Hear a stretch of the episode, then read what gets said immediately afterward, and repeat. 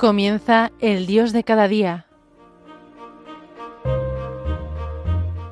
Hoy con el Padre Francisco Sánchez Brunete desde la Archidiócesis de Toledo.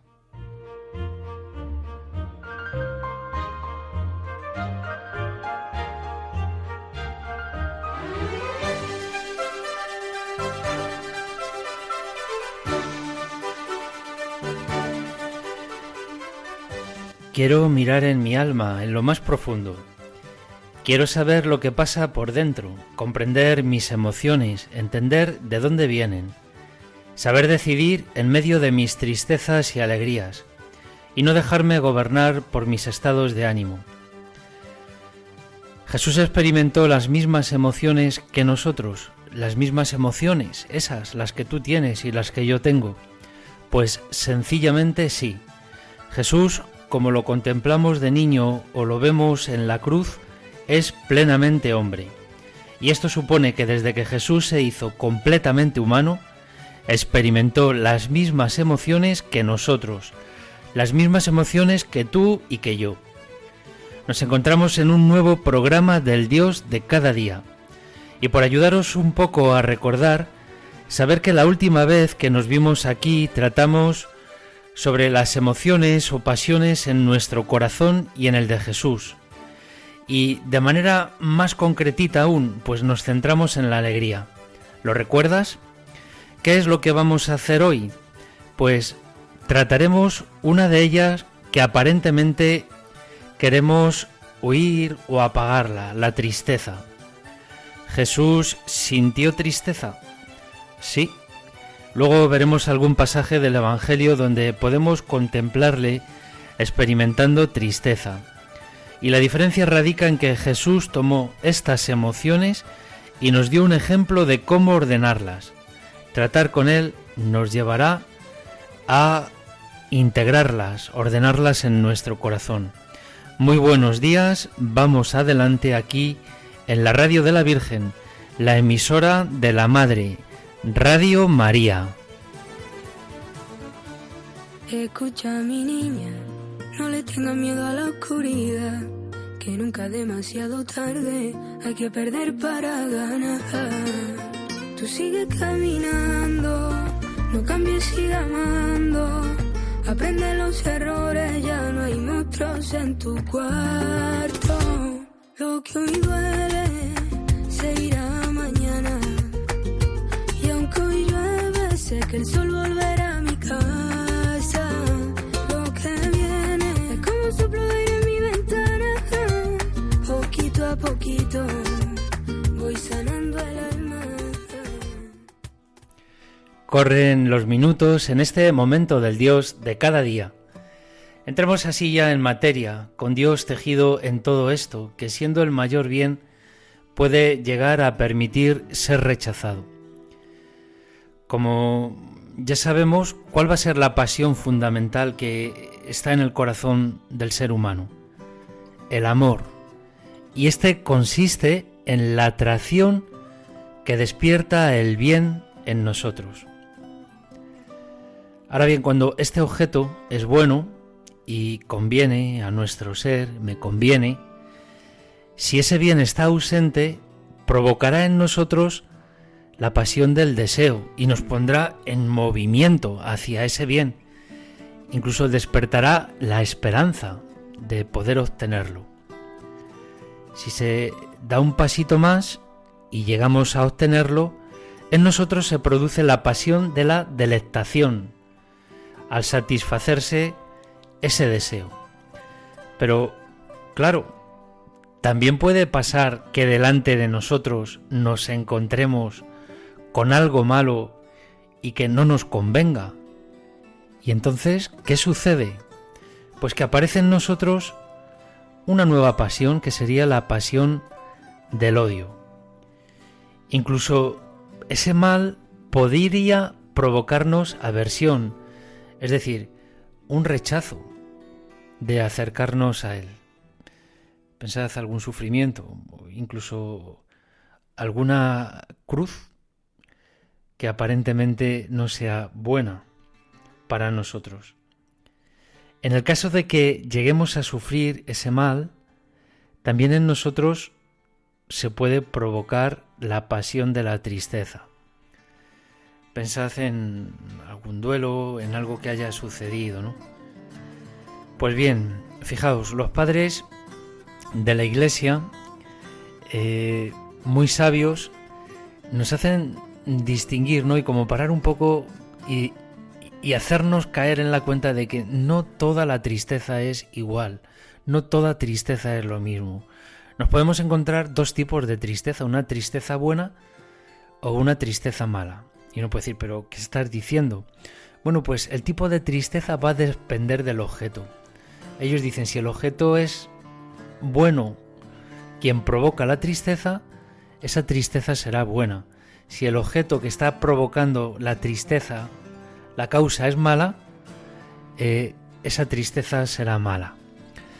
Y así San Juan Crisóstomo, muy sabio, nos decía esto. Fijaos, el corazón humano es un cofre preciosísimo, ¿no? Que Dios ha labrado, que Dios ha preparado. Pues Él está hecho para guardar el mayor tesoro. ¿Cuál es este tesoro? Pues que una criatura como nosotros sea divinizada. Eh, a ella se le ha otorgado de manos y gracia del Señor la posibilidad de la santidad, la posibilidad de la divinización. Pero claro, ¿qué pasa cuando el hombre, para llenar ese cofre que va a guardar algo infinito, lo que hace es elegir un objeto pecaminoso, algo malo?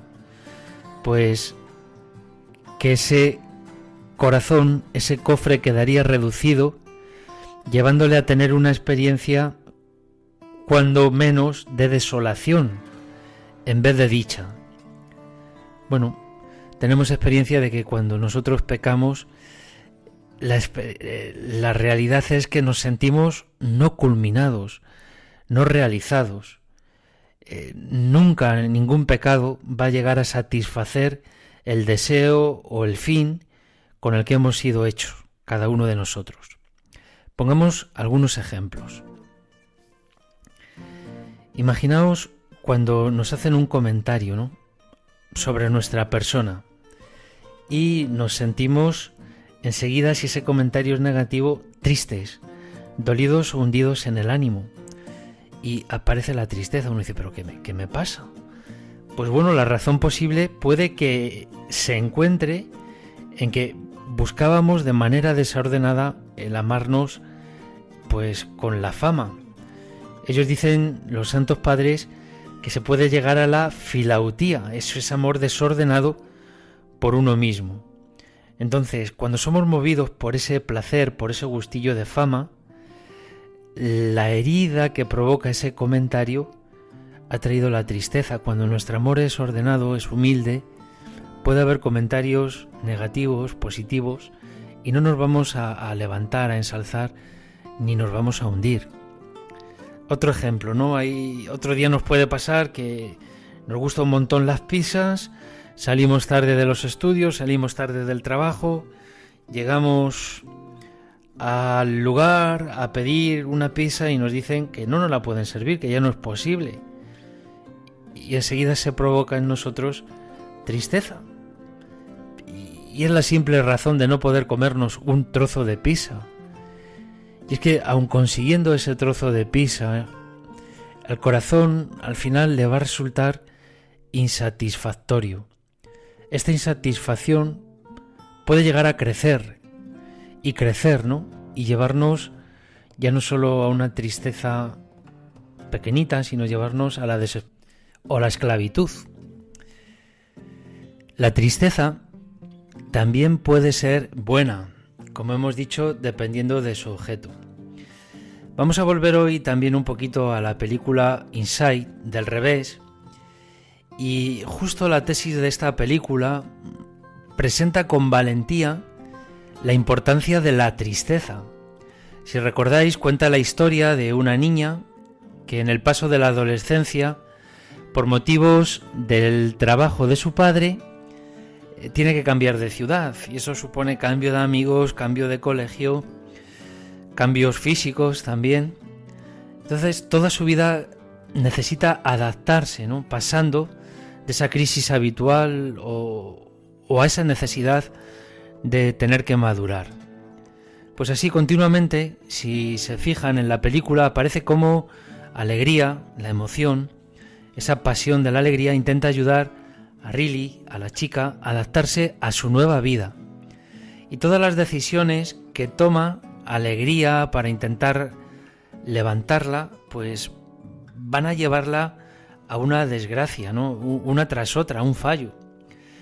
Y vamos viendo que esa motivación de la alegría no es la bondad, en este caso, sino que es el ego, ¿no? Es amor propio. Ahora bien, ni Riley, la chiquilla, ni, ni alegría van a poder abandonar la infancia si no dejan entrar a tristeza. Tristeza tiene que entrar en sus vidas.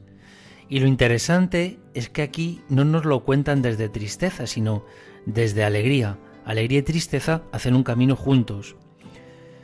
Bueno, pues la tristeza puede llegar a ser algo fundamental en la vida. Vamos a meternos un momento en la película. Tenemos que llegar a esa estación. Hecho, por aquí, pasando el castillo de galletas. ¡Eh! ¡Qué raro! El castillo de galletas estaba por aquí porque se lo han llevado. ¿Pero qué? Habría jurado que la montaña del pony estaba aquí mismo. ¿Eh? ¿Qué está pasando? Ah, vale, oye, ¡Oh, tenemos que ¡El mundo de princesas! ¡No! ¡El salón de la fama de los peluches! ¡Ah, ¡Mi cohete! ¡Esperad! Riley y yo seguimos usándolo. To- Todavía le queda potencia de canto. Si tú quieres despegar.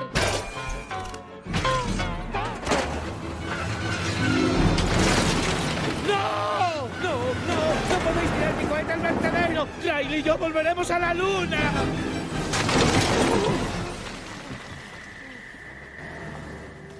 Riley no puede estar harta de mí.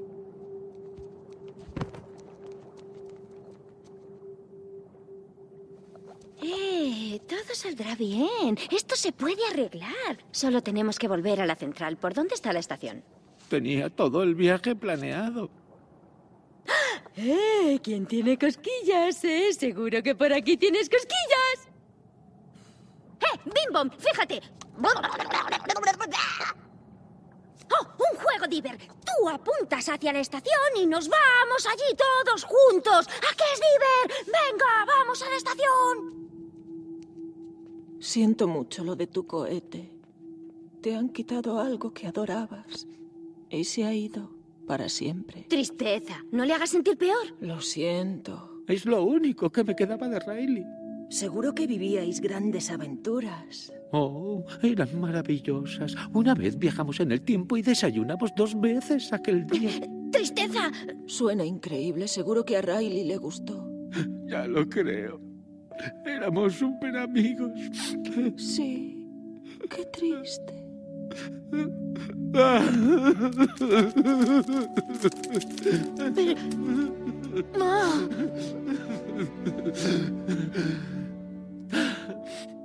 Ya estoy bien. Venga, la estación está por ahí.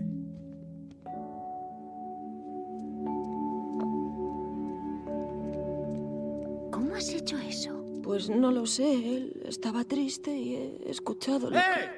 ¡Ahí está el tren! Es increíble ver cómo Tristeza consigue empatizar con Bimbo, cosa que Alegría no logra. Si recuerdan, Bimbo es el elefante rosa, un peluche que recuerda la fantasía eh, que ha acompañado a Riley durante toda su infancia y que ahora en la adolescencia empieza a desocupar su lugar. Y cómo Bimbo, al ser comprendido, escuchado por tristeza, se siente mejor y pueden reemprender los tres el camino hacia la central. Pues, ¿cuántas veces has sentido en tu vida la tentación de mirar esa sensación de malestar, de aburrimiento, de insatisfacción, de tristeza como un obstáculo? Es decir, como si todo eso fuera una complicación, un estorbo para poder realizarte. Y es que esto muchas veces provoca en nosotros enfado con, nosotros mismos y con la realidad y hace que todo ese peso de las circunstancias nos abrume, ¿no? Mientras que uno intenta avanzar, parece que queremos dejar estos aspectos de nuestro yo.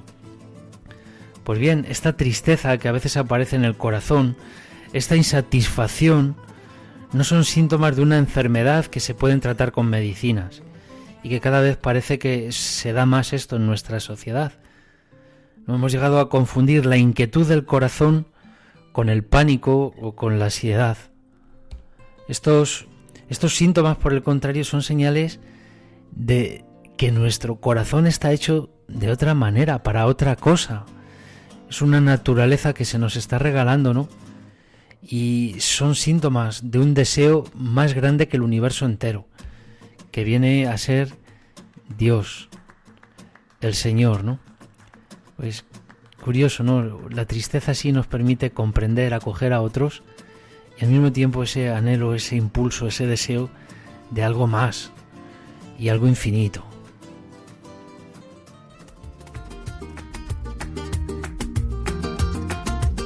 Escucha mi niña, a veces es bueno llorar, debes construir tu suerte y no hay nada mejor que saber perdonar. Yo sé que tú tienes un corazón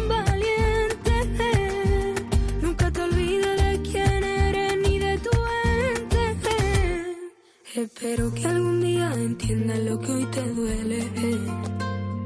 Cada golpe que te da la vida te hace más fuerte. Tu familia y amigos contigo estarán por siempre. Agarra mi mano y nunca me suelte.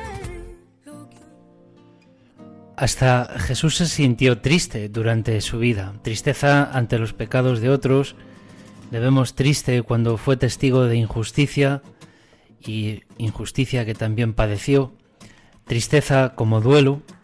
Vamos a meternos un poquito aquí en, este pasaje del Evangelio de la historia de Lázaro. Dice así San Juan, había caído enfermo un cierto Lázaro de Betania, la aldea de María y de Marta, su hermana. María era la que ungió al Señor con perfume y le enjugó los pies con su cabellera. El enfermo era su hermano Lázaro. Las hermanas le mandaron recado a Jesús diciendo, Señor, el que tú amas está enfermo. Jesús al oírlo dijo, Esta enfermedad no es para la muerte, sino que servirá para la gloria de Dios, para que el Hijo de Dios sea glorificado por ella. Cuando escuchamos esa frase, esta enfermedad servirá para la gloria de Dios, nos dice que Jesús sabe lo que ocurrirá. Y cuando llega a Betania, Marta, la hermana de Lázaro, sale al encuentro de Cristo. Y uno observa esto, que incluso en la tristeza y el dolor que todos sienten, Jesús sigue predicando la verdad y les dice, yo soy la resurrección y la vida. El que cree en mí, aunque haya muerto, vivirá. Y el que está vivo y cree en mí, no morirá para siempre. En medio de tristeza y dolor, Jesús predica la verdad. Luego cuando ve a la otra hermana, a María, y la encuentra llorando, Jesús también se echa a llorar. Sabe que Dios será glorificado a través de la muerte de Lázaro, pero también ve el dolor que causa a quienes ama esa muerte. Ese dolor de Jesús es real y Jesús deja que los que lo rodean lo vean. Aunque Jesús sabía que iba a resucitar a Lázaro de entre los muertos, estaba presente en el momento y lloró. Más adelante, en el versículo 38 del capítulo 11, dice esto San Juan. Jesús, conmovido de nuevo en su interior, llegó a la tumba. Era una cavidad cubierta con una losa. Dijo Jesús, Quitad la losa. Marta, la hermana del muerto, le dijo, Señor, ya huele mal porque lleva cuatro días.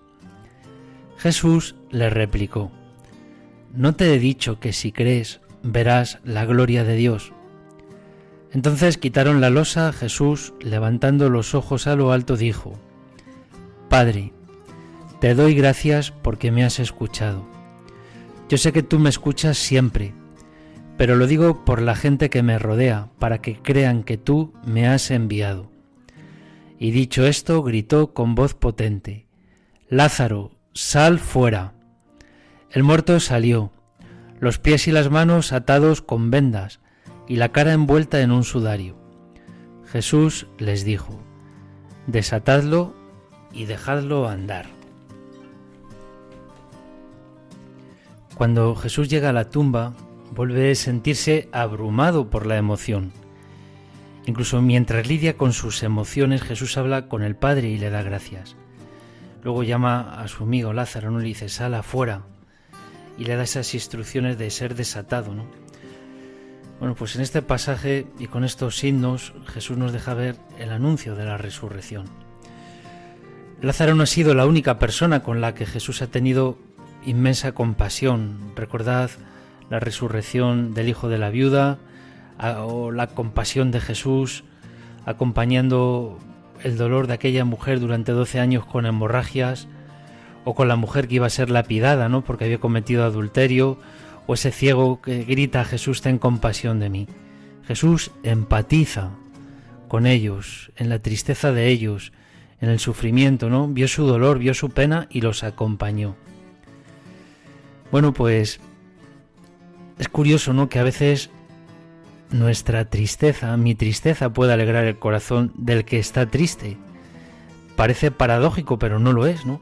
incluso a veces más que la alegría excesiva del alegre, ¿no? Que no llega a alegrar tanto ese corazón. Bueno, pues mi tristeza, bien gestionada, acerca, no tiene por qué alejar a los demás. Y luego salir de nosotros mismos cuando estamos tristes, alegrarnos para hacer feliz a los demás. No, pues bueno, todo esto permite expresar esa tristeza, compartirla con otros, permite también que Cristo entre en nuestro dolor y ser curados. ¿Qué va a pasar cuando nuestros afectos están desordenados? Porque no sabemos dónde, hacia dónde vamos, a dónde va a ir el camino. Pues bien, Cristo, ¿no? Cristo en la cruz, si somos capaces de unir nuestro sufrimiento a Jesús, de verlo como una participación del sufrimiento de Cristo, vamos a encontrar dicha en la tristeza, y unir nuestro sufrimiento a Jesús no significa que la tristeza y el dolor van a desaparecer. Posiblemente lo seguiremos sintiendo, esas emociones, esas pasiones. Pero sí que significa que podemos estar llenos de, esperanza, llenos de dicha, cuando aún estemos tristes. Podemos tener esa esperanza de resurrección, de consuelo, de vida eterna, ¿no? Que Jesús promete. Bueno, pues quiero mirar en lo profundo de mi alma, en lo más profundo, y quiero saber lo que pasa por dentro, comprender mis emociones, entender de dónde vienen, saber decidir en medio de mis tristezas y de mis alegrías, y no dejarme gobernar por mis estados de ánimo. Hace unos días nos decía Monseñor Munilla en los ejercicios espirituales que la mejor mortificación que podemos ofrecer es la de nuestros estados de ánimo. Así que bueno, ánimo.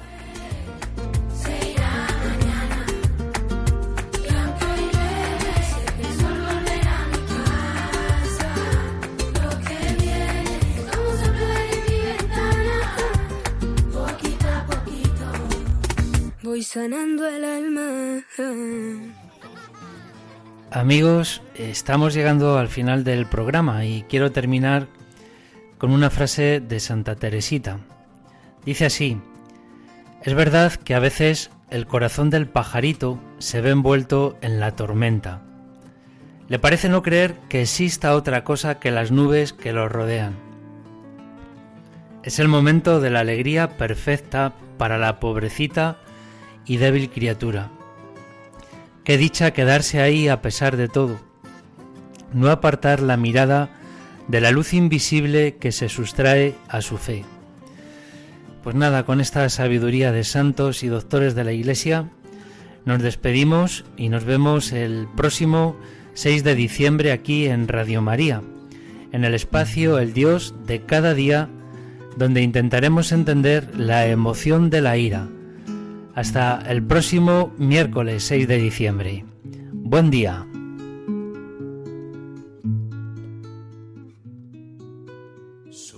Señor, te lo pido. Quédate esta noche en mi alma, pues solo tu amor y abrigo me darán consuelo y calma. Sopla, Señor, sopla fuerte. Envuélveme con tu brisa y en tu espíritu renovame. Hazme libre en tu sonrisa a pesar de mis caídas, hazme fiel a tus promesas. Sopla, Señor, en mi vida y arráncame esta tristeza. Sopla, sopla, Señor, tu grandeza. Sopla, hazme fiel en mi pobreza.